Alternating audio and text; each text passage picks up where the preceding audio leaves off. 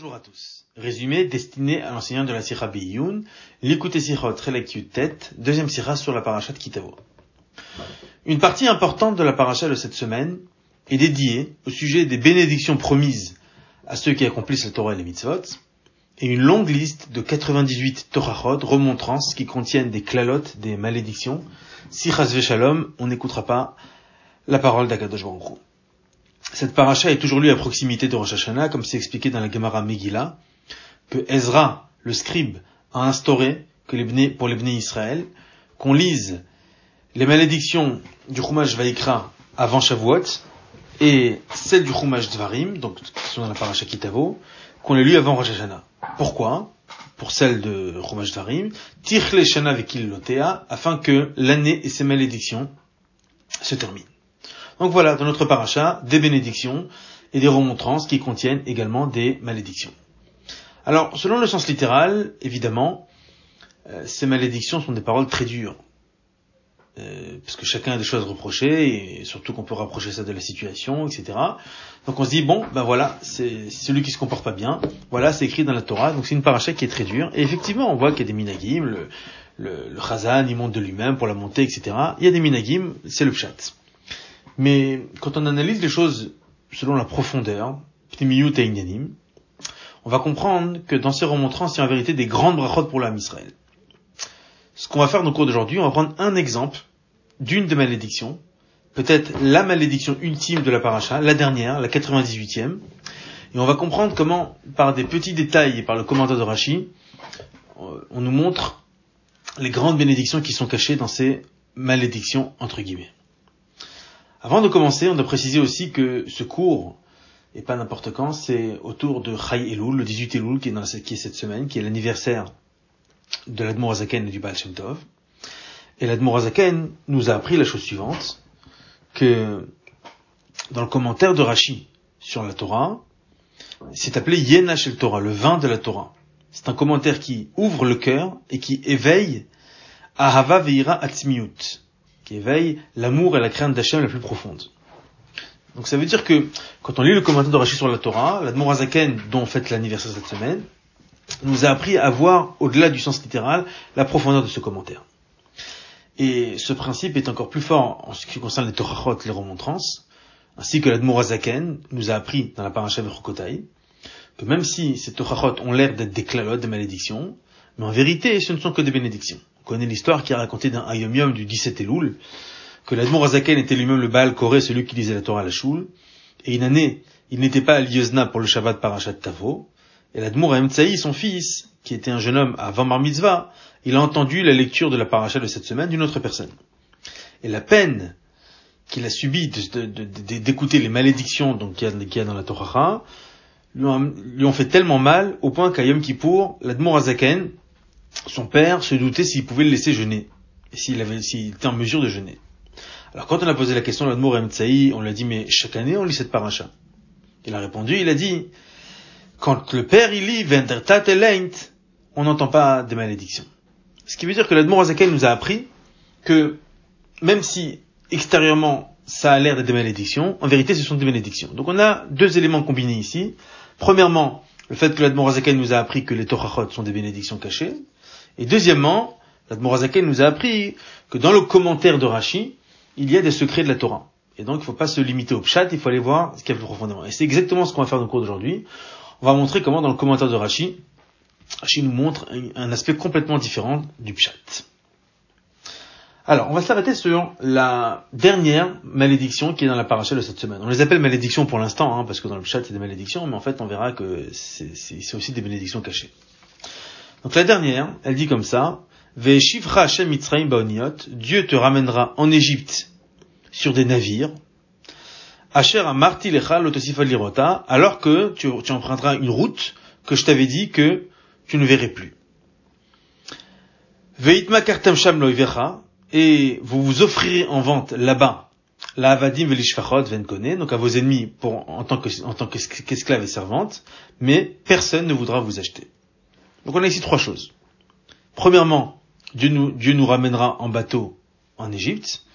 Deuxièmement, la route qu'on va emprunter, c'est une route que Hachem nous avait promis pourtant de ne plus jamais l'emprunter. Et troisièmement, on voudra nous-mêmes nous, nous vendre, nous offrir en vente à nos ennemis comme esclaves et servantes, mais personne ne voudra nous acheter. Et Rachid de commenter, Baoniot dans les bateaux, tout le monde sait ce que c'est une onia. Rachid dit bisfinot bashivia, sur des bateaux en captivité. Bon, on l'avait compris a priori. On va expliquer que il y a des grands secrets cachés dans ce Rachid. Donc Rachid nous dit Baoniot, c'est bisfinot bashivia, en captivité sur des bateaux. Ensuite, on avait expliqué dans le troisième point, on a dit qu'on voudra se vendre en tant qu'esclave, ça veut dire quoi? Ça veut dire que nous, on voudra se vendre en tant que serviteur et servante au, plus offrant, mais VN connaît, personne ne voudra nous acheter, pourquoi? Nous dit Rashi, qui alecha erek car ils auront décidé de vous tuer et de vous faire disparaître. Bon, dans le commentaire de la, de la le rabbi s'arrête avec beaucoup beaucoup de questions. On va pas s'arrêter dessus maintenant, donc ceux qui veulent peuvent voir dans le texte de la Sira. On va s'arrêter juste principalement sur le, on va appeler ça la colonne vertébrale de la Sira, juste pour comprendre d'où on vient et où on va. Donc on a la 98e malédiction qui est très très dure, dans laquelle on dit que bah, finalement, bah, retour à la case départ, on retourne, on retourne en Égypte, et c'est une, une malédiction. Donc évidemment, tout est précis ici, dans la Torah. Les bateaux, la route qu'on va emprunter, la vente, donc on va essayer de comprendre qu'est-ce qui se passe. Pour comprendre tout ça, on va d'abord s'arrêter sur le pshat. Pourquoi on doit préciser que les captifs seront acheminés en bateau, baoniot? Et pourquoi doit-on préciser que la route qu'on va emprunter, c'est une route que Hachem avait promis pourtant qu'on n'emprunte plus jamais? Qu'est-ce que, en quoi ça rajoute sur la Torah, sur la remontrance? Ça veut dire comme ça. Quand on fait une remontrance à quelqu'un, chaque mot de la remontrance doit accentuer la remontrance. On, ne met pas de détails qui n'ont rien à voir. Donc il aurait pu nous raconter aussi que ce jour-là il fera beau, que ce jour-là il, fera, il, sera plus, il sera pluvieux, ça change pas grand-chose. Il faut que le détail qu'on nous rajoute est un détail qui augmente, qui intensifie la, la, la, la remontrance, pour que celui qui entend il va dire ah oui c'est vrai effectivement c'est compliqué. Donc qu'est-ce que ça change si on retourne en Égypte, si on rentre en bateau et si on route par une route qu'on n'aurait pas dû reprendre. Donc c'est une question que les Mefarchim m'ont posée. Et globalement, dans l'ensemble, on a deux réponses. On a la réponse via Barbanel, qui dit la chose suivante. Il dit c'est très simple. Kadosh Baruch il veut expliquer comment il peut nous ramener en Égypte alors qu'il a promis de, de plus jamais nous ramener. La réponse est très simple. Il va nous ramener Baoniot dans les bateaux. Comme on le sait bien, la terre d'Égypte est à côté de la mer Méditerranée. Donc il y a deux façons pour, pour, pour entrer et sortir de la terre d'Égypte. Soit par la terre sèche, soit par la mer. À Barbanel, Hachem vous dire, si je veux vous punir, je peux vous punir, et même si je vous ai promis de plus reprendre la route, la route que vous avez empruntée était par la terre sèche. Moi, je vous promets que vous allez que maintenant, ça, c'est effectivement, vous retournerez pas par la terre sèche. Par où vous retournerez en Égypte? Vous viendrez d'Israël a priori et vous passerez par les bateaux. Donc c'est pas la route que vous avez empruntée. Donc c'est un peu technique. Il dit à Barbanel, pourquoi on dit c'est par des bateaux? Pour qu'Hachem veut nous expliquer que je n'ai pas enfreint ma promesse. On a aussi un midrash, l'Ekartov, qui dit la chose suivante, qui dit que pourquoi Hachem y précise ça, c'est pour nous montrer à quel point une avéra est grave. Que même si Akadosh Baruch a promis de plus jamais refaire passer par une route, mais malheureusement, l'impact de la Vera est tellement grave que Akadosh Baruch les fait emprunter quand même cette route, pour nous montrer à quel point une Avera peut tout détruire. Sauf que le Rabbi pose la question, il dit que ses réponses sont, très bien, évidemment, mais selon le sens littéral du texte, ça n'a rien à voir avec la, avec la remontrance. Quand on fait des remontrances à quelqu'un, ça n'a rien à voir de lui dire, bah écoute, même si on t'a promis, moi on te fera passer par là-bas, et c'est très grave. Quel rapport? Quel rapport le bateau maintenant? Pourquoi tu nous parler d'un bateau? Qu'est-ce que ça change? Déjà, il va comprendre qu'il va arriver en Égypte, c'est compliqué. Euh, dis-lui que tu vas passer par la Lune, par les étoiles, qu'est-ce que ça change? Pourquoi tu lui dire on va passer par les bateaux, et on va prendre une route que tu ne peux jamais emprunter? En quoi ça rajoute sur, en quoi ça rajoute sur la, sur la, sur la Torah? Alors en fait, l'explication est la suivante. Ici, nous avons plusieurs détails, et chacun de ces détails va rajouter sur l'ampleur de la Torah, sur l'ampleur de la remontrance. On a plusieurs détails. D'abord, on a parlé des bateaux, on a parlé de la route, et on a parlé du fait qu'on se propose à être vendu, mais, que personne personne veut nous vendre. En fait, ces trois détails qu'on vient d'expliquer vont accentuer la remontrance. Pourquoi? D'abord, on va parler des bateaux. Lorsqu'on veut acheminer un captif du point A au point B, on a plusieurs façons de le faire. On peut le faire, on, peut le faire dans une calèche, on peut le faire à pied, on peut le faire dans un bateau. On pourrait se poser la question, qu'est-ce qui serait le plus difficile pour le captif? On pourrait se dire, ça change rien. Mais bien sûr, ça change. Pourquoi? Parce qu'un bateau, c'est un espace fermé, un espace clos. Et donc, étant donné que c'est un espace fermé, on ressent beaucoup plus l'oppression du ravisseur que si c'est un espace ouvert. Quand c'est un espace ouvert, on lève les yeux, on voit l'air, etc. Donc c'est plus facile. Donc là, Hachem veut nous dire, quand il nous parle des bateaux, c'est pour nous montrer que même la route pour aller dans l'endroit de, de, la captivité sera difficile, puisque ce sera une route dans laquelle on va ressentir constamment la présence des ravisseurs. D'accord. Maintenant, deuxièmement, il parle de la route. Il dit, par une route que je vous ai promis de plus, de plus, de plus jamais passer. C'est quoi cette route? Alors en fait, le rabbi explique que la route, c'est le désert. Pourquoi? Le désert est la route qu'on a utilisée pour aller de l'Égypte en Israël. Maintenant, le désert, on le connaît. C'est Hamidbar, Hagadol, Ve'anora, Nachash, Sarah, Ve'akra, Ve'timaon, Asher Maim. C'est comme c'est écrit dans la paracha Ekev. C'est un désert qui est grand et redoutable. Un désert où il y a des serpents venimeux. Et c'est un endroit où il y a soif, où on a soif et il n'y a pas d'eau. Alors, quand on était nous dans le désert la première fois, on avait des choses qui palliaient à ça. On avait la malle, on avait le puits de Myriam, etc. Mais le problème, c'est que là, quand on fera la même route, et on, on connaît, on sait de quoi on parle. Moshe Rabbeinu, il parle ici à des gens qui sont passés par le désert il n'y a pas longtemps et qui savent très bien de quoi il parle. Qu'est-ce qu'il dit à Kadosh Il dit, vous allez reprendre la même route. Mais là, vous n'aurez pas toute l'assistance qu'il y avait. Donc ça veut dire quoi? Ça veut dire qu'en vérité, de là, on comprend qu'ils vont reprendre la route du désert. Alors on va dire, mais je comprends pas, ils passent par le désert ou ils passent par le, par le bateau Comment ça se passe? En fait, dit le rabbi, que dans la route de retour, Dieu préserve, il y aura deux parties. Il y aura une partie en bateau où, Chazvé Shalom, le béni Israël ressentiront la pression des ravisseurs, et une deuxième partie une deuxième partie dans laquelle ils passeront par le désert, par les mêmes tronçons qu'ils étaient passés pour, entrer, pour, venir depuis l'Égypte. Sauf que là, ils n'auront plus toutes les assistances d'Akadosh Baruch Donc là, on comprend déjà comment le, le, bateau et le désert, la route donc, sont deux éléments qui aggravent la remontrance et qui, et qui nous poussent un peu plus à nous remettre en question. Mais il y a une troisième chose. C'est quoi la troisième chose? C'est que on dit vous allez vouloir vous vendre à vos ravisseurs en tant qu'esclaves et personne ne voudra, ne voudra vous acheter. Ça veut dire quoi? Ça veut dire qu'a priori, quand, quand les bénis Israël ils arrivent en Égypte, ils ont une sorte de pseudo-liberté, et ils ont tellement envie de... leur situation est tellement grave, ils ont tellement rien à manger et rien à faire, qu'ils supplient leurs ravisseurs. Ils supplient leurs ennemis. Ils leur disent, on vous en supplie, achetez-nous, on n'arrive pas à supporter. Mais la situation des bénis Israël sera tellement grave que plus personne ne voudra les acheter. Donc ça, évidemment, quand on lit ça, on est dégoûté. Ça. Là, on comprend que une clala qu'on croyait être un petit peu technique, bon, ils vont retourner en Égypte par une route, etc. On comprend qu'en vérité, c'est vraiment la 90e malédiction. C'est la malédiction la plus grave. Euh, la route est compliquée. donc déjà, le, moyen qu'on emprunte pour la route, le bateau, c'est compliqué. La route, on passe aussi par un désert. Ça nous rappelle des mauvais souvenirs parce que là, il n'y a plus il y a plus l'aide. Et en plus, les ministres ils souffrent tellement qu'ils qu supplient leur ravisseur. Ils disent achetez-nous et personne veut d'eux. Ils disent non, de toute façon, on va vous tuer. Ras shalom. Donc là, on comprend pourquoi cette malédiction est vraiment la malédiction la plus grave. Bon. Mais il nous faut un mais, maintenant. Maintenant qu'on a compris, dans le sens littéral, comment c'est une malédiction qui, est horrible, qui est très compliquée, maintenant, il faut qu'on explique, d'après la profondeur de la Torah, comment en vérité il y a ici une grande bénédiction. Et comment Rashi a fait allusion à cette grande bénédiction. Et pour expliquer ça, il faut d'abord comprendre quel est l'objectif d'une remontrance. Pourquoi Hachem nous adresse de remontrance si c'est Stam pour te dire après je t'avais prévenu, bon, alors quand il nous a prévenu, ça change quoi? En fait, ce qu'il faut comprendre, c'est expliqué dans la paracha Savim, qu'on va lire la semaine prochaine. Vaya ki yavo alecha kol adevarim haele averacha vaklala, vashevot alevavecha veshatet Hashem elokecha. Hashem dit la chose suivante. Quand te seront survenus tous ces événements, la bénédiction ou la malédiction, tu les prendras à cœur et veshavta ad. Tu retourneras à l'éternel ton Dieu. Ça veut dire que l'objectif de ce remontrance, c'est pas de dire je vous avais dit. L'objectif de ce remontrance, c'est de pousser les bénis Israël à faire tchouva. Et pas n'importe quel tchouva. C'est connu ce que la Gemara explique. Gdola tchouva chez Donot Nastotlok et Grande est la tchouva, qui grâce à elle, même les, les commises volontairement, se transforment en mérite. Là-bas dans la Gemara, il y a une marloquette, est-ce qu'elle se transforme en, faute commise involontairement, ou est-ce qu'elle se transforme carrément en mérite? Et la Gemara dit, ça dépend si on fait une teshuva par la crainte, ou un niveau encore plus haut, par l'amour. En tout cas, ce qu'on voit, c'est que la teshuva a la capacité de transformer, de transformer des, l'avérote commise volontairement en mérite. Eh bien, justement, justement. C'est exactement ça, le rôle de la teshuva. Le rôle de la teshuva, hein, c'est de transformer le monde. En fait, dans chaque chose qui est autour de nous, il y a des étincelles de Kedusha.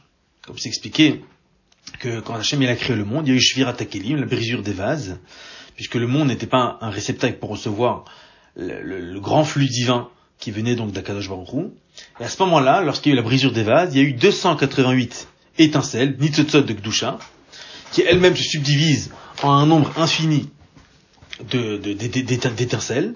Et, et donc ces étincelles de Gdusha se sont dispatchées partout dans le monde. Maintenant, où se trouvent-elles? Elles se trouvent partout. Ces étincelles de Gdusha se trouvent dans des choses autorisées, Kacher et Mouta, qui appartiennent à la Klipat Noga. Donc Kacher et Mouta, comme c'est expliqué dans le Tanya, sont des choses qui sont aptes, qui sont récupérables. Ça veut dire que quand par exemple je fais une bracha sur un aliment qui est Kacher, je vais récupérer l'étincelle de Gdusha qui se trouve dans cet aliment puisque cette, cette, étincelle est déliée, moutar ça veut dire déliée, donc elle n'est pas bloquée, elle est apte, cachère elle est apte, elle est apte à être récupérée. Et donc ça c'est une partie des étincelles de Gdusha. Mais il y a aussi beaucoup d'étincelles de Gdusha qui sont parties dans les choses interdites, qui appartiennent, comme c'est expliqué dans la Kabbalah et dans la Chassidoute, au shalosh klipot atmeot. Les trois klipotes, un domaine que la Torah, de nos jours, vous interdit d'y toucher, et qu'on peut faire autant de bénédictions qu'on veut dessus, on prend un morceau de cochon, on fait une bracha dessus, ça marchera pas. Pourtant, il y a une étincelle de Gdusha, parce que s'il y a une vie, c'est qu'il y a une étincelle de Gdusha. Mais nous, on peut pas récupérer, on peut pas récupérer cette énergie. Alors comment fait-on pour la récupérer? Si on posait la question à un tzaddik, on lui dit comment fait-on, qu'est-ce qu'il répondrait? Eh bien, le tzaddik répondrait, ce que la Torah t'a autorisé, tu récupères, ce que la Torah ne t'a pas autorisé, tu ne récupères pas, c'est fini. Pas être plus royaliste que le roi. Et c'est une bonne réponse, évidemment.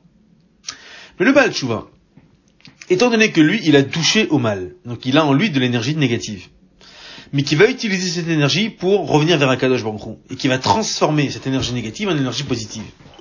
Ça veut dire qu'en vérité, il aura réussi à transformer l'énergie qu'il y avait dans les choses interdites en énergie positive.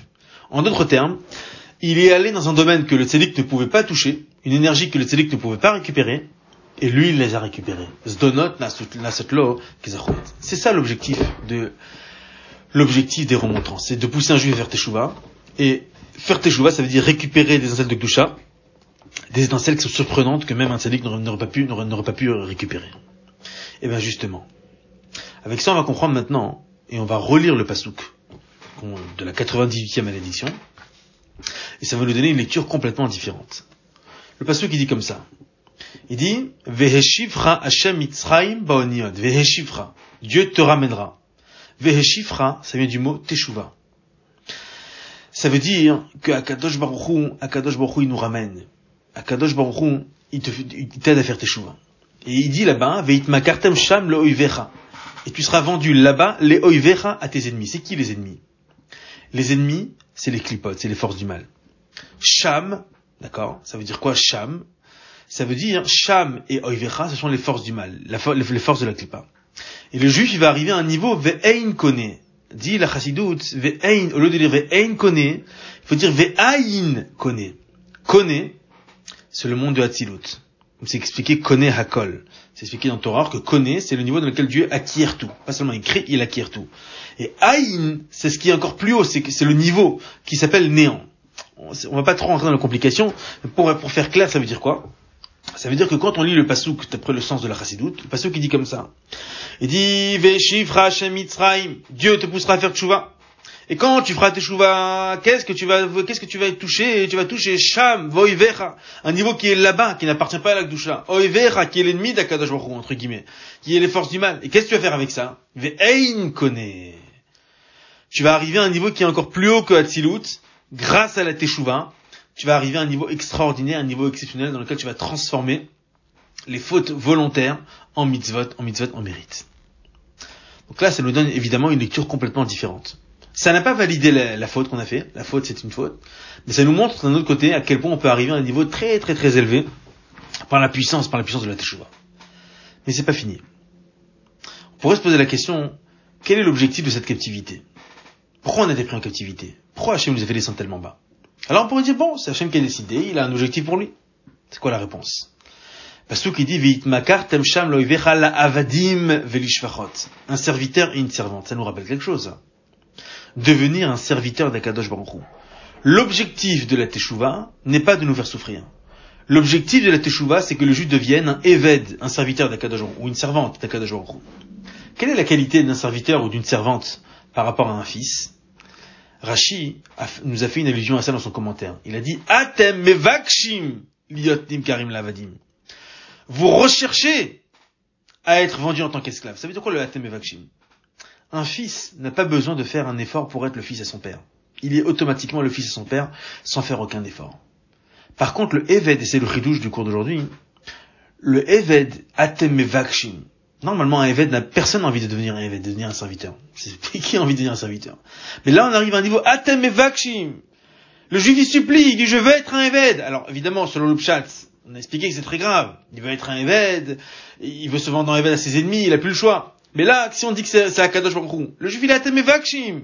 Il dit, Hachem, je veux être ton Eved. Je suis pas comme un Ben, comme un tzaddik, pour lequel servir Hachem c'est naturel et qu'il a même pas besoin de demander, c'est naturel, c'est une nature pour lui. Le Baal Tshuva il dit non, moi Atem Mevakshim, c'est une, guerre, c'est une guerre que j'ai obtenue par mes propres efforts. Et c'est ça le sens de ce que Rashi a dit, qui Xeru Alecha Ereg Vekilayon Ve'ein connaît. Il a dit qu'on aura décrété sur toi Ereg Vekilayon, de vous tuer, de vous faire disparaître. Alors tuer et faire disparaître au sens littéral, on a compris ce que c'est. Mais au sens figuré, dans la Chassilout, ça veut dire quoi? Hereg, c'est tuer quand un juif il a réussi à tuer ses désirs, ses désirs négatifs. Et kilayon, c'est quoi kilayon Faire disparaître? C'est quand un juif il, disparaît, ça veut dire qu'il il, s'efface complètement devant un jour. Comme c'est expliqué dans le Pirkei Avot, que là-bas on donne tous les âges, à 5 ans, à 10 ans, à 15 ans, etc. Et on dit à 100 ans, c'est comme, il est comme mort ayant disparu et quitté ce monde. Et tout le monde qui lit cette Mishnah est un peu choqué, on dit quoi? Ça veut dire à 100 ans on, se débarrasse de la personne? Pas du tout, explique la Chassidoute. En fait, ce qu'on explique, c'est qu'à 100 ans, Keil ou ça veut dire que le juif il s'est tellement raffiné que c'est comme si qu'il n'existait plus. Son corps n'est plus un frein pour, avoir la shrina d'Akadosh Baruch il, il, il, il est élevé par rapport à ce monde. C'est exactement ça. C'est exactement ça ce que dit Rashi. Hereg vekilayon. On aura décrété sur nous Hereg. Il a tué, ça veut dire que grâce à la tchouva, on aura tué les, désirs négatifs. Et vekilayon, le juif, il, il, il va sentir qu'il s'approche d'Akadosh Baruch Il connaît l'extase, il, a, il est attiré par Akadosh Baruch avec ça, on va comprendre maintenant ce que, ce que Rachid nous expliquait par rapport aux bateaux. Les bateaux. Rachid a dit baoniyot, basfinot. C'est quoi un bateau? Quel est le rôle d'un bateau? Le rôle d'un bateau, c'est de protéger l'être humain pour lui permettre de traverser les eaux, les eaux d'une mer, ou les eaux d'un fleuve. D'accord? On peut expliquer la même chose dans la dimension spirituelle. Les eaux. Quelles sont les eaux? Hamaim azedonim, les eaux tumultueuses de ce monde.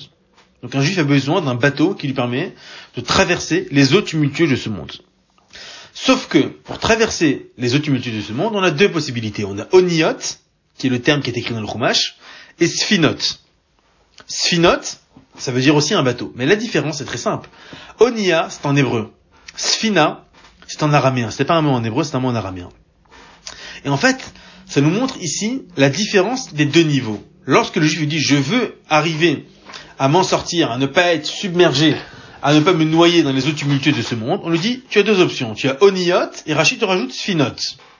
Oniyot, c'est quoi? C'est les bateaux. Ça veut dire un bateau en hébreu, ça veut dire c'est un travail qui est en la à Kodesh, c'est le travail du tzaddik, c'est direct, il n'y a pas de captivité, c'est direct.